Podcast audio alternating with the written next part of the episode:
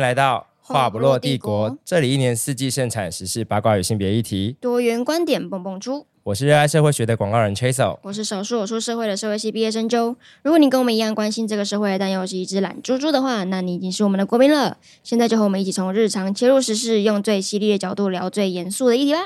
好，接下来又是我们的打打磕磕时时间间，但我们好像要改名了，为什么因为现在在说以民调来讲，我们不应该打磕。要打猴？对，因为如果打磕打到他的那一盘全部散去的话，可能对 赖清德不有没有力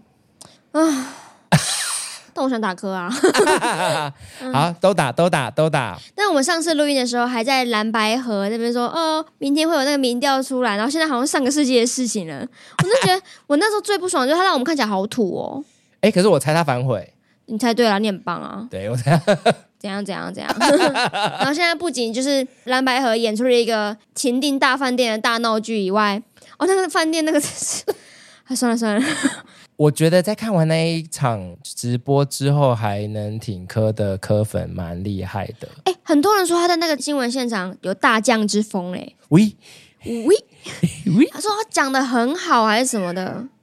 对不对啊，Timo？可是他的简讯还被曝光出来、哎他对他就说要给郭台铭一个退选的理由，然后说，然后侯友谊跟他们像小学生吵架，你可以说不同意啊，我同意没有错啊， 在吵屁呀、念简讯是侧翼网军的行为。他自己不是把 AIT 打电话给他的事情讲出来，对，真的是有个双标，讨厌死了。好的，来跟不关心政治的大家 update 一下哈。总之，时至今日，十二月一号周五，在这个时间呢，这个郭台铭跟赖佩霞虽然这个完成联署，但是郭台铭已经宣布退选了。恭喜赖佩霞正式当选中华民国国民。说我我真的好，这真的是世纪谜团。我觉得可能要好多年后他有出书，我们才能从他的回忆录知道他到底到底今年发生了什么事情。他应该想说，我有一个朋友的理论就是说，他圣母心态，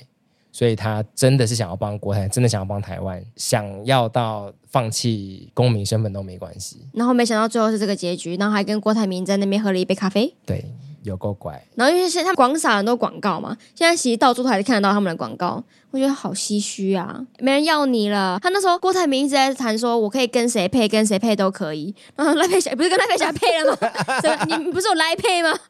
来，什么意思啊？莫名其妙。反正在郭台铭跟赖佩霞退选之后呢，蓝白本来要和也没和，然后各自就赶快找了就是紧急的选项当副手。那这过程因为太荒谬了，所以白这边也很多人退党，然后也很多人就是有不满的声音。嗯，所以呢，白看起来现在这边的选票呢，慢慢的开始流失，所以还是变成很传统的蓝绿对决。但其实看起来，过去民进党所能得到的那些中间选票，还是有流向柯文哲这样子。对，然嗯，后所以现在大概的比数可能就是一个四成比四成，就是蓝绿是各拿四成，然后柯文哲拿了大概两成。嗯目前的民调大概长这样子。嗯，那也跟大家简介一下，最终最终今年在选票上会看到的人选哈。先跟大家说，没有柯妈妈， 我跟他说，本来一直在猜。 登记当天，我跟我同事刚好在高铁上，然后他还问我说：“你觉得柯文哲会找谁啊？”我说：“何瑞英吧。” 然后呢，这么爱妈妈，带妈妈去参选呐、然后后来才出现了我在计程车上遇到那个 一四五零司机的事件。对对对，然后反正现在呢，民众党的总统候选人柯文哲是找了星光集团的女儿吴欣颖，她其实现是现任的不分区的立委，她是递补了蔡碧如的名次上去的。然后蔡碧如是因为论文事件被拉下来的。没错对，来跟大家重点整理一下啊、然后另外呢，侯友谊是找了名嘴赵少康，他其实也算是一个政治人物出身啦。他之前参选过台北市长，以新党的身份。那后来他的少康战情室算是蓝营没非常喜欢的一个政论节目。那赖清德呢，就不出大家所料，他的副手呢是萧美琴，很耶棒，美琴啊耶超喜欢美琴的， 整个超级 偏袒。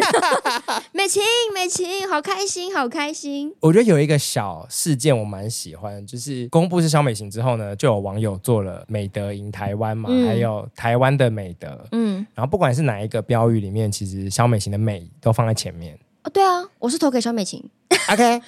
然后 但是很多民进党的就是地区的参选人嗯也都用了这个标语，嗯我觉得蛮好的，因嗯，为看起来中央没有不同意，对啊，就代表说可能赖自己对于有人在这个搭配上面让就是明显的表现出喜欢萧美琴多一点，他是 OK 的。对，嗯，我嗯觉得这个可能只是很台面下的事情，但我觉得蛮有气度的。嗯那我们需要描述一下为什么我们喜欢萧美琴吗？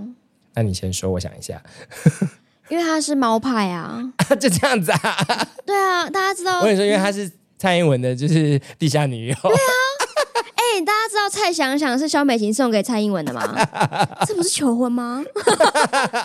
她在花莲捡到了蔡想想，然后就送给蔡英文呢、好可爱哦、真的好会记这种女同志细节，很好笑。对啊，然后那时候她公布说她要从美国回来的时候，我就记得说，哎、萧美琴，你不是有四只猫吗？然后就很心心念念说猫回来了吗？猫回来了吗？然后后来就终于有人记者问她这一天，说大家不要再问不重要的问题，不要问什么 AirPag，问她的猫。然后她就说回啊、现在因为在跑一些检疫，所以现在还在美国呢。我就想说啊，好难过哦。然后最新消息是前几天呢，她的猫终于回来喽。然后萧美琴还在机场就是拥抱了她的猫。 我觉得超可哎立刻爱就可以摸哦、他就是去看后面看到，然后安抚他们的情绪，然后喂他们吃东西，然后就马上抱他们，然后就说过几天再回家，因为他们还需要经过一些检疫。啊对，我觉得好可爱哦。所以我后来就跟我朋友讨论之后，我要重新修正之前韩国瑜说选举的秘密是。票多的赢，票少的输嘛？没有没有没有没有，现在是猫多的赢，猫少的输。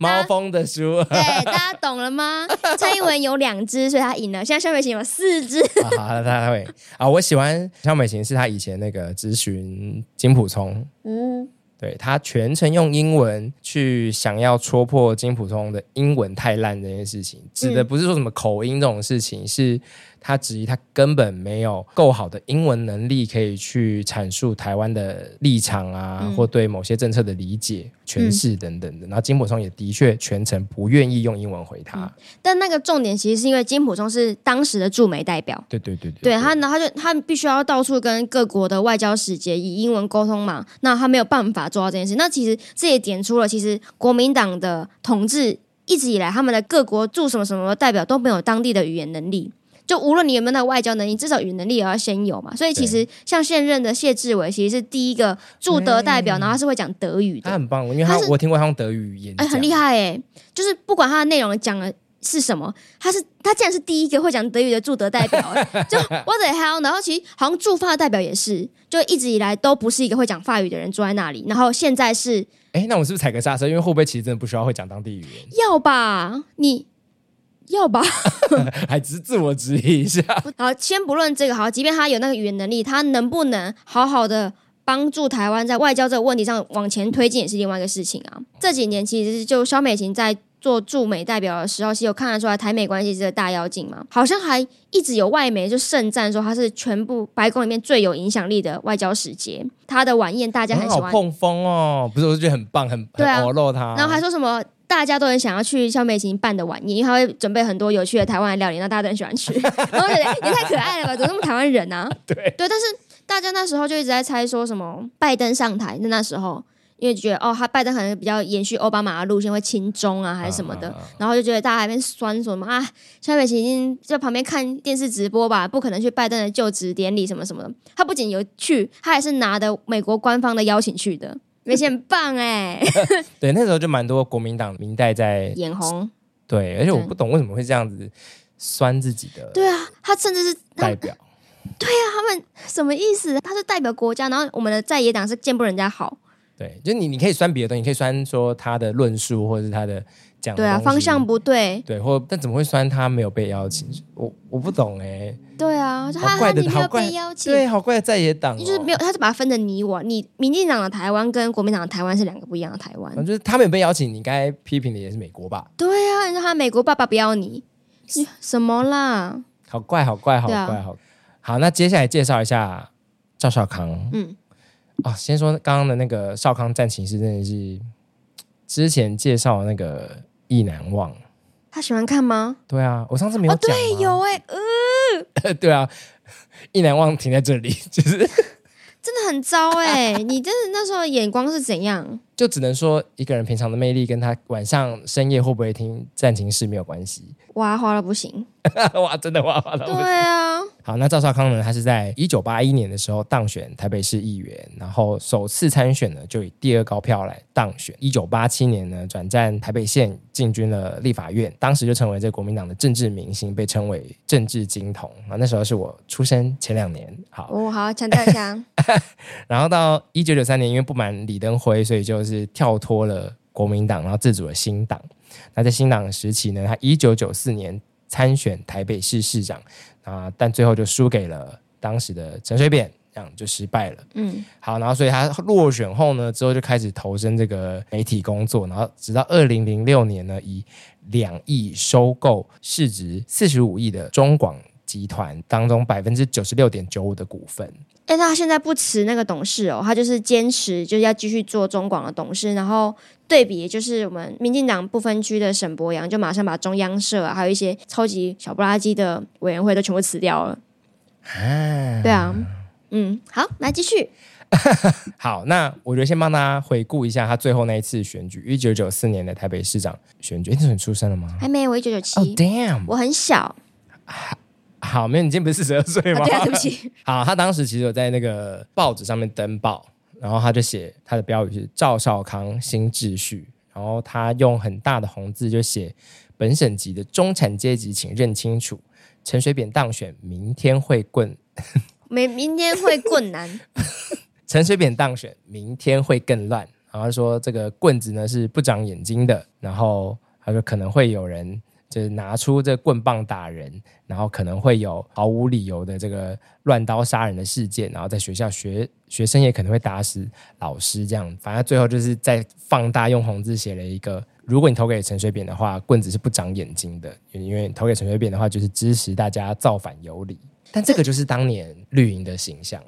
就是说暴力，暴力草根，然后反抗各种陈抗运动都是民进党带起来的。嗯对啊当时国民党就一直把民进党贴上这种类有点流氓。流氓，然后甚至有一点共产党的那一种嗯形象。那时候是在炒流氓 VS 精英嘛，因为那时候国民党呢就占据各个地方的权贵。对，没错。那其实现在民进党这个草根性已经被磨得差不多了，我觉得他现在已经是一个非常精英的形象。那其实就有人说，赵少康当时这样子的一个论述。就真的是在加深这个省级之间的对，因为不仅是在洗民进党的形象，也是在说本省级跟外省级之间要做出一个区隔。就本省级，你们要当流氓吗？对，讲的好像外省人没有流氓一样。对啊，但因为是当时的时代一个背景，才会有这样省级之分。那现在他跟侯友谊搭配，就会觉得是一个很诡异的形象，因为侯友谊他是本省级的，他在国民党其实一开一直以来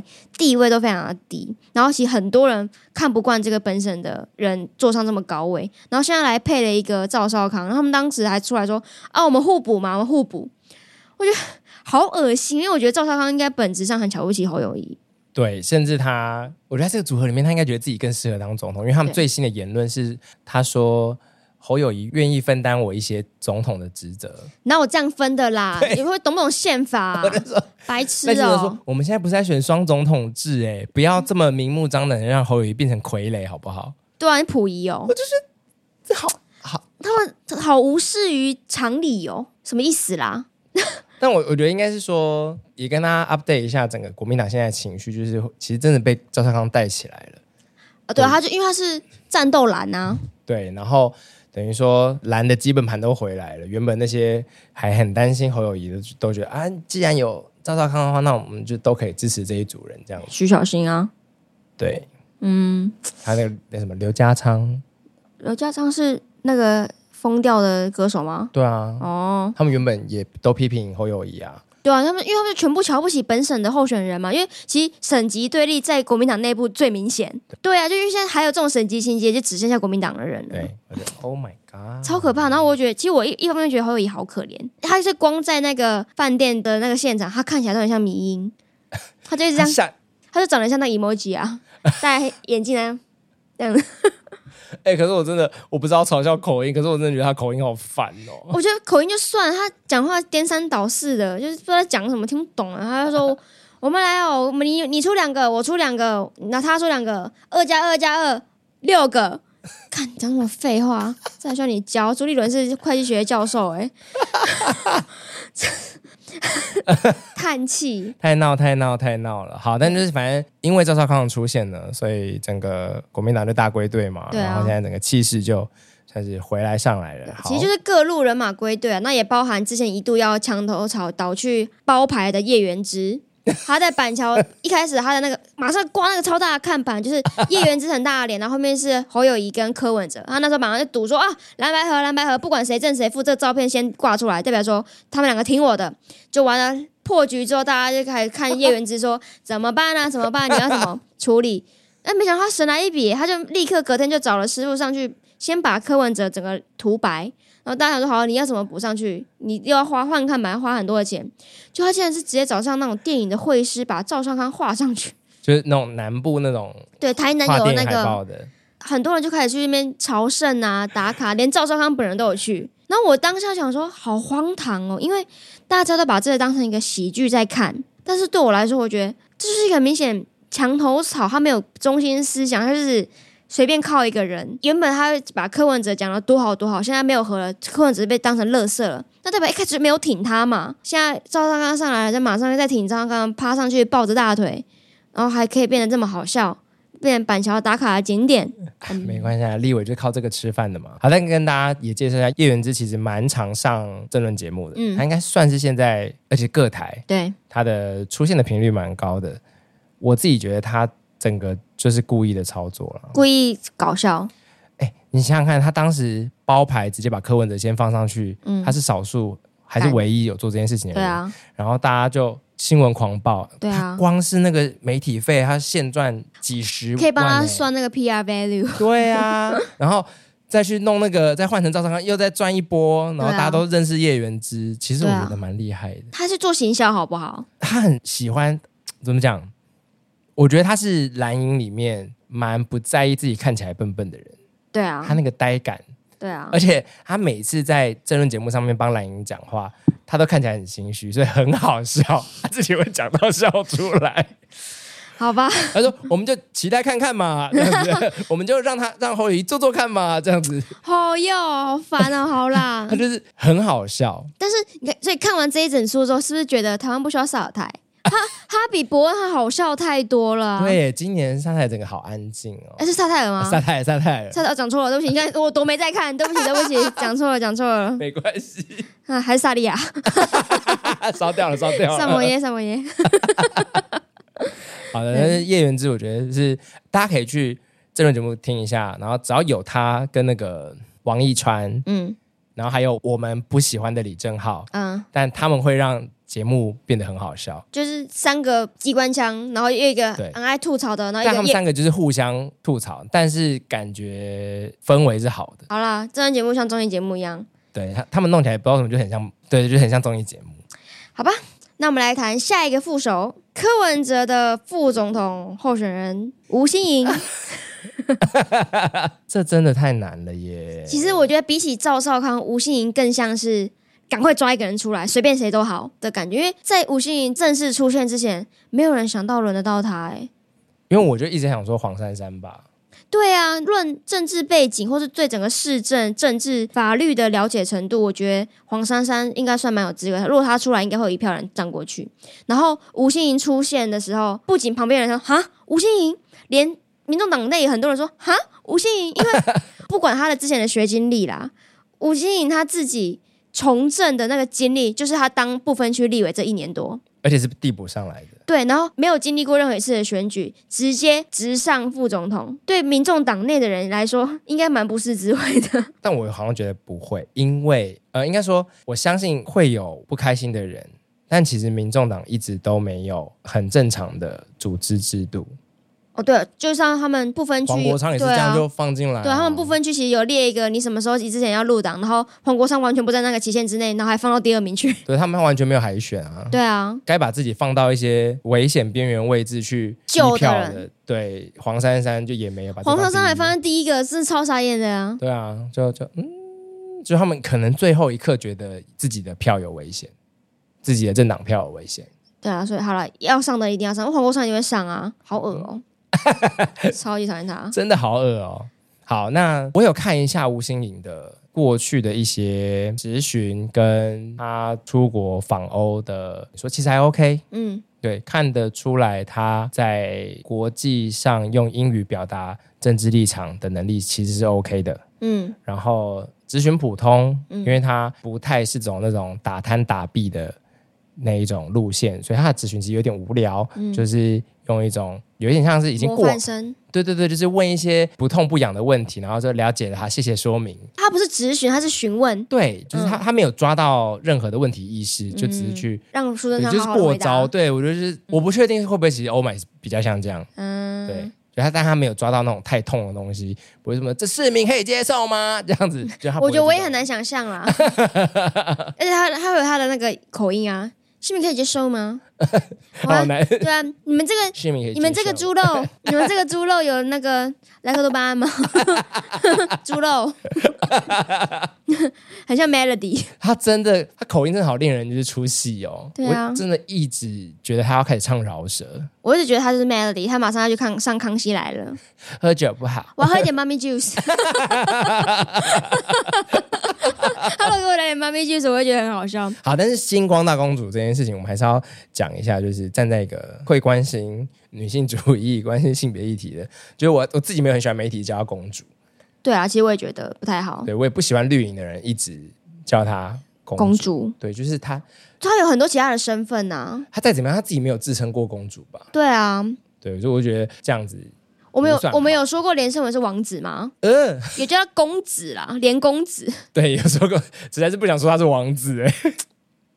对，好吧，但是因为那时候吴欣颖她以一个星光集团的女儿出生在那个民众党，然后又突然出变成部分区立委。那时候我有稍微看了一下她的新闻，她最让我印象深刻就是她第一次质询的时候，她质询苏贞昌院长，她就是讨论民台湾的贫富差距，然后她全身穿着山仔一身，欸 有还我就会背包包，好讽刺 啊！而且她就跟她聊贫富差距，对，然后我觉得啊， 就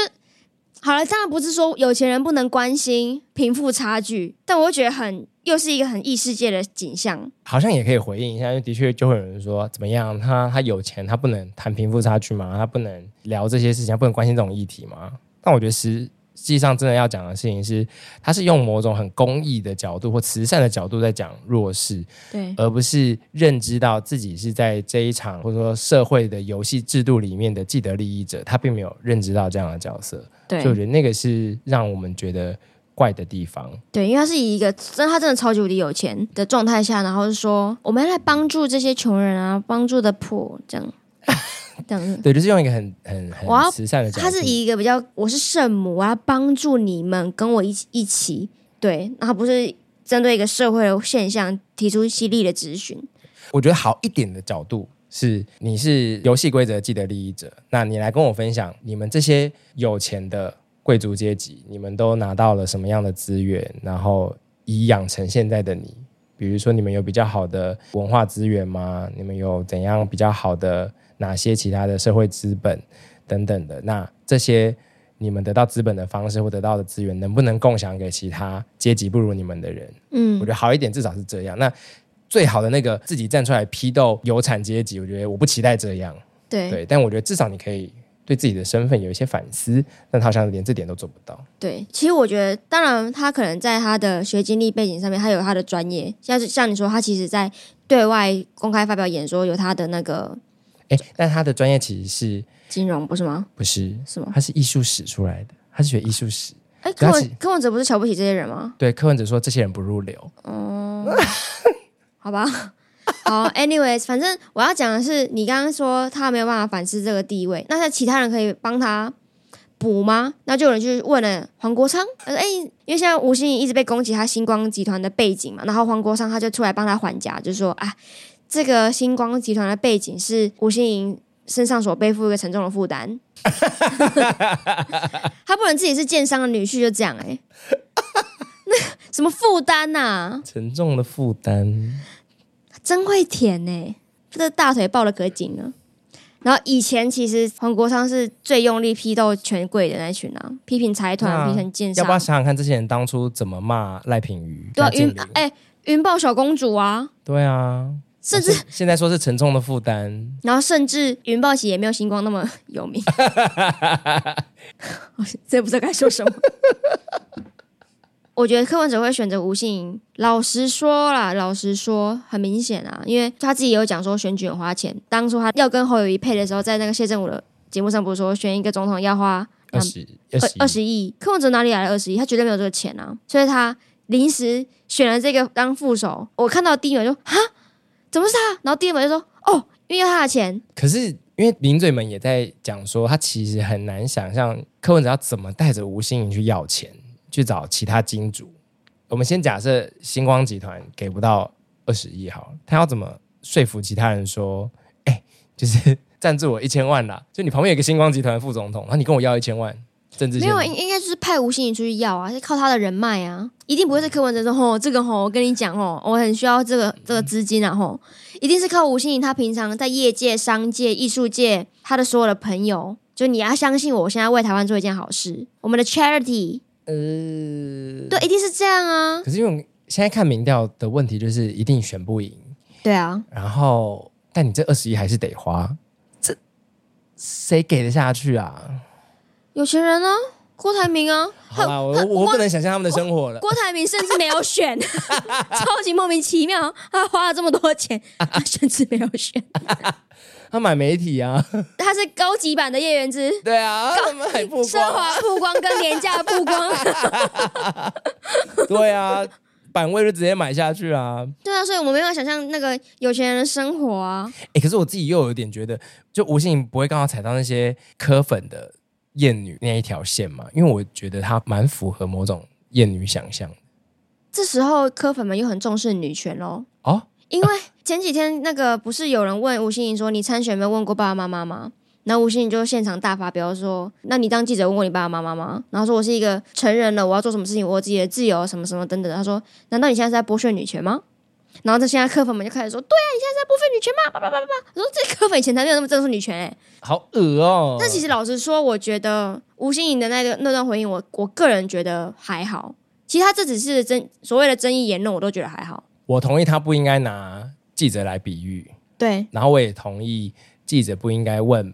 爸爸爸妈妈，他如果问说星光集团有同意吗？对星光集团有没有跟你讨论？对。那我可以。补充一下脉络，其实是吴欣颖的舅舅，他之前呢在受访的时候有提到说，吴欣颖这一个是没有跟家人讨论的，那他的行为其实会影响到股东的，影响到整个集团的运作等等的，所以才会有衍生出来记者出来问说，你有问过爸爸妈妈吗？那的确用词不对，对，？就很像是影射说柯文哲，你有问过柯妈妈吗 有，对，妈妈有 说好，妈妈一定有还啊说两好次，都说好，还有签家长同意对，书妈。妈还说啊，如果是负的就不要。对，但是我觉得那个记者要问的就是，你的集团有同意你出来做这件事情吗？因为这就牵涉到一整个后续商业的运作嘛。对，对，所以我觉得吴昕应该是有一点心虚，所以现场就有点更小灯 Shuki。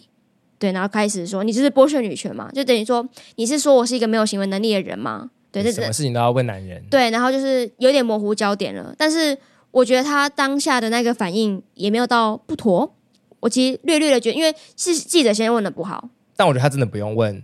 反问记者，因为对啊副总统这个职位跟记者也不一样啊。对啊，老实讲，你今天要选副总统，你对问题的耐受度，要更高一点啦。对某个程度，某个程度的确，我们在我们的总统史上面有家人干政嘛，有吴淑珍嘛，对啊，所以某个角度来看的话，的确所谓的家庭关系或家人会多么介入或影响这个候选人，这个候选人有没有独立性？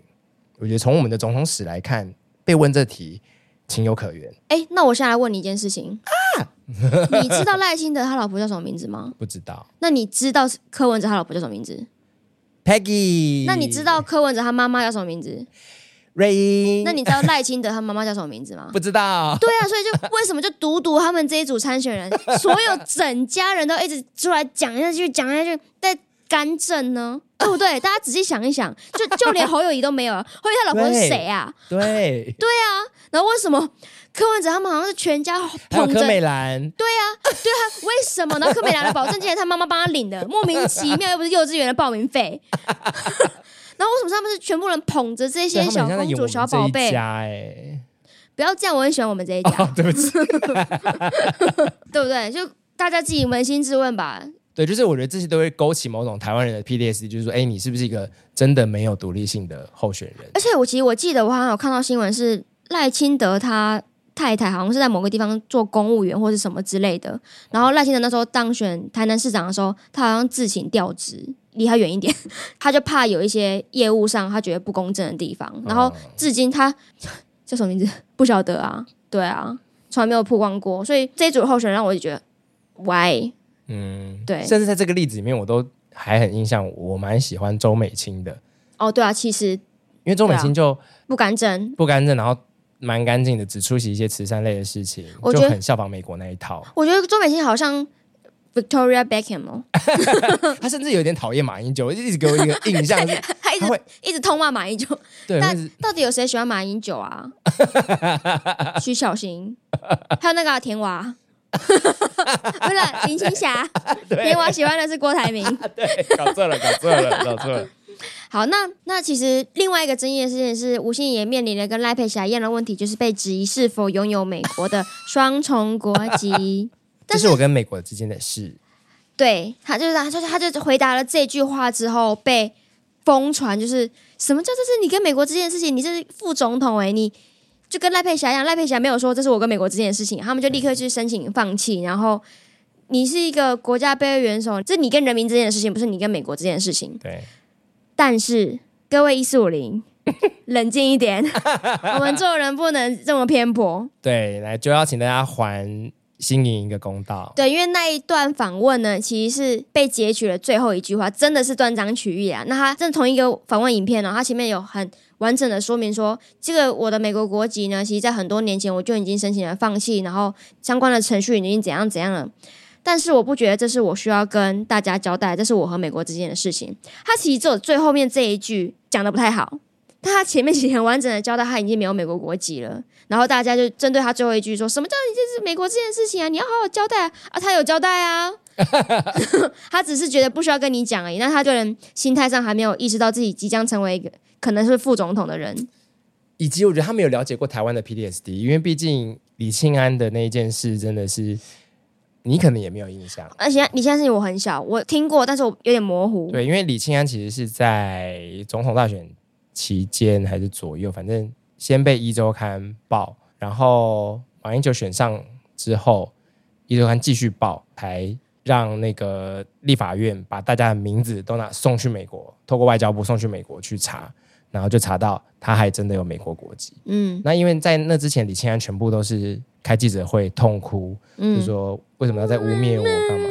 真的流泪、欸。对啊，演戏赖佩霞，对，然后结果你其实真的有，对啊，然后所以大家想说，哇，那这样不行。所以现在的立法院其实也是采信任制，嗯就是我基本上不查，可是大家都会签同意书，就是嗯必要时候我可以送你的名字、各自嘛去查。这样对，。我就说 Oh my God，就是他如果知道台湾有这个 PDS 的话，他不我觉得他就不会这样回了。他一定不会讲啦，他一定不知道啦。但我还是必须要重申一次，我们一四五零做人还是要有一点分寸， 就是不对的事情就是不要再往下传了。那个真的不是他，是他的原话，但是不是重点，可是你有看到他自己有 po 文吗？在昨天，很像小学生。对，他就说十二月五号见真章。我想对，他说，之前说我已放弃美国国籍，十二月五号见真章，又是一个赖香林，对对你你好不会使用社群 哦，就 PO 个真的什么的记录或什么也都可以，或者是还说我不知道见真章，对你不用后面那一句，就是、好中二哦。对啊，我还是他说我已放弃美国国籍，证明在我这译 者思。大家记者他说思 加三一三立的记者思，加 一，亲已经小盒子私讯你了，请对收 信。奇怪，我觉得他没有什么话术或心机，但我觉得他个性可能就真的这么冲。对啊，那我觉得对于副总统来说，不是一件好好事事，因为副总统一定最后还是会被总统分担一些任务嘛，当一些特定任务的召集人等等的。对，啊而且赖清德很常代替蔡英文出访啊， 然后我就想说，哈，这样的人，为什么会有这个 口音？嗯对啊，而且其实柯文哲已经是一个讲话很不留情面的人，吴欣也是一个，他们这一组很不受控 制哎、我记得去年还前年，昂就有在看那个 Vice，就是有一个副总统的美国喜剧，嗯，他就在讲一个白痴副总统的团，因为副总统真的平常没什么事，他就、他的幕僚团队就就一群白痴，然后副总统本人也是白痴的一个喜剧，但然后那个发展到后面几季之后，他还真的当上总统了，因为一些意外，嗯，然后我觉得让让我想起，好像就是他，好像就是如果柯文哲跟吴欣颖搭上的话，会会是那个情境。当然也不是说吴欣也是白痴啦，对对对对对，我觉得很多白痴的故事，嗯，对，就很会闹很多白痴笑话。不是本人是白痴，我相信他本人有自己的一些想法，但他可能不知道怎么组织，或者是靠整个团队去支撑他的想法。这样、嗯，对，好，那就是今天跟大家 update 了三组，候选选人人对，那我们可以来衍生一下相关的其他的新闻哈。好，在十一月二十五号、二十六号呢，于桃园乐天棒球场由火气音乐主办了火球季呢，回违了几年，终于又回归实体了。大家知道火气音乐吗？其实就是由灭火器主唱杨大正所成立的公司，所以这个音乐季其实就是灭火器主办的。显然就是一个台湾独立乐团嘛，也是一个台湾独立乐团。 那现场呢，就有一些街访的节目，赶快去访问一下去听《火球季》的听众啊，然后就访问到其中一个人说：“哎、你这边来这边听谁啊？”那个人说：“哦，我来听灭火器啊什么的。”然后说：“哎、那你有没有想好你明年中午到底想要投给谁？”然后他说：“哦，我会投给柯文哲。”就这段影片呢，就开始四处的去流传，然后就那一组街访人就又访问了下一组，就说：“哦，你们今天来听灭火器啊？”然后那些人说：“对啊，哦，我们我们来听灭火器，我们通常就是台湾独立啊什么的。”然后他就说：“哎、可是上一组听灭火器的人说他投给柯文哲、哎。”然后那个人就瞬间就露出，嗯、啊，他还好吗？啊，然后就现在变成是网络上非常红的政治迷因。你要说柯文哲，呃听灭火器，呃特别可但是他他还好吗？而且我觉得台湾人的价值观混乱就显现在这边，因为其实也有另外一组的人，他举着台湾独立旗，你知道吧？那个老丹出的台湾独有一个金鱼的绿色那一面，然后他说他觉得民众党 OK。台湾年轻人的价值观真的很混乱，等于说他们是完全不懂任何事情的脉络。会不会那不是一种价值观，就是一切都变成可以消费的符号而已了？那我觉得很哀伤，因为其实灭火器的音乐显现出的是他们其实很常用政治事件作为他们写歌的主题，比如说空袭，或者是之前刺蒋案，或是一些一九四五，那忘记哪一个案子，反正就是，然后你在听那些音乐的时候，他们真的是只听。歌吗？就只听旋律吗？然后只觉得哦，现场表演很帅，然后没有想要真正的去理解到这个音乐想要传达的讯息。他们真的觉得音乐归音乐，政治归政治。但我觉得一方面就，比如说我也好奇，太阳花的时候你是高中生，对，那我会好奇的是，如果现在在听《火球界》这些是二十二岁的人，那十年前他十二岁，小六国一，他要怎么跟这件事情共情？他要怎么跟《岛屿天光》这首歌共情？其实我也在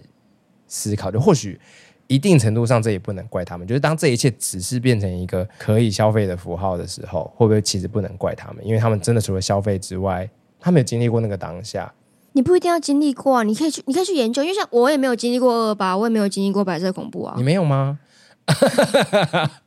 对啊，你可以自己去找嘛，有这么多以这个为基础的著作，或是衍生出来的电视剧等等的，其实就等于说，我不想要去了解，我为什么要了解那是以前的事情，过去让它过去，这样子的感觉。然后，或是他们其实根本没有搞清楚，他们觉得政治就是这样啊，很脏啊，然后。不需要去了解，反正就是一边在吵统一，一边在吵要独立。台湾不是独立了嘛，所以他才会觉得那个旗，觉得说台湾已经独立建国了。搞不清楚，这是一群没有公民素养的人呐、就不知道中华民国宪法有多么的扭曲。好，但我们也可以想象，如果这群人现在不是这么的混乱的话，他可能就会直接变成所谓的中华民国人。嗯，你懂我意思吗？是没错，就是他如果不是混乱，那他可能就会直接变成是支持中华民国，然后不懂为什么台湾要独立，为什么这中华民国后面多“台湾”两个字的中华民国人。所以我还是会不太确定说到底这样是好还不好。比如说，未来如果有一天我们让“转型正义”四个字变成一件很酷的事情，一定会有很多人疯狂的拿着它往自己身上贴，可是并不知道那是什么。转型正义，大改 造 makeover before and 对 after，什么都要转型、翻转、翻转正义。 好烦哦。然后 是没有错啊，但我就觉得那群人有点讨卡派 给，头磕坏去。我觉得这题就是问号，所以不知道听众朋友如果有想法就是，对啊，但因为我我本身那时候看到那个访问的时候，我也是露出一模一样的表情。嗯，还好吗？他如果是中华民国人，他就甚至不会在那里啦，他就会去听一些老老的东西吧。不是，到底所谓价值混乱的人是不是一种必然？嗯，对我觉得我我蛮好奇的。对，毕竟我们自己做政治行销的工作，我们好像也是一部分去参与了那个，比如说我要不要把台湾价值变成一件很酷的事情的推手，但你把它变成很酷的过程当中，可能就会吸引这些只是来浅层消费的人，那到底好还不好？就是我我其实也不知道。但我希望就是，即便他是浅层消费，他一定可以至少在歌曲歌词中慢慢得到一点点什么。嗯嗯，可能某一天他就会突然听懂，比如说《一九四五》这首歌在讲什么。嗯嗯，为什么台湾当时会在这样子的情况之下？对啊，好了，还是应该是灭火器，你们 talking 的时候可不可以多 talk？就是诶有提啊醒一下你们年轻的听众，他就是你们的歌背后有一些哦， something。杨大正其实蛮常在台上骂柯文哲的啦。没有，我是说就是不是这种哦，谩骂，就好好的介绍一下你歌背后的这些哦。对啊，就就这首歌我讲的是高雄大空袭，大家甚至知道在高雄被空袭过吗？对啊，哦等等就是你的。不要忘记你的听众们，还有很年轻的这一块哦。嗯，嗯，好，shout out to 杨大杨杨正，大正，加油加油！好，不要一直演戏，干嘛好好他的得金 钟奖哎？好好 talking，好好 talking。他得金钟奖哎，好啦，那本周的政治新闻都到这边结束，然后就是应该我们这一次的双周大话呢，就分段的结束了，所以大家可以再告诉我们说，哎、这样变成比较短的集数是比较方便听，还是比较不方便听，好不好听？这样，嗯，好，不知道两周后会发生什么事情，期待。好，谢谢大家，拜拜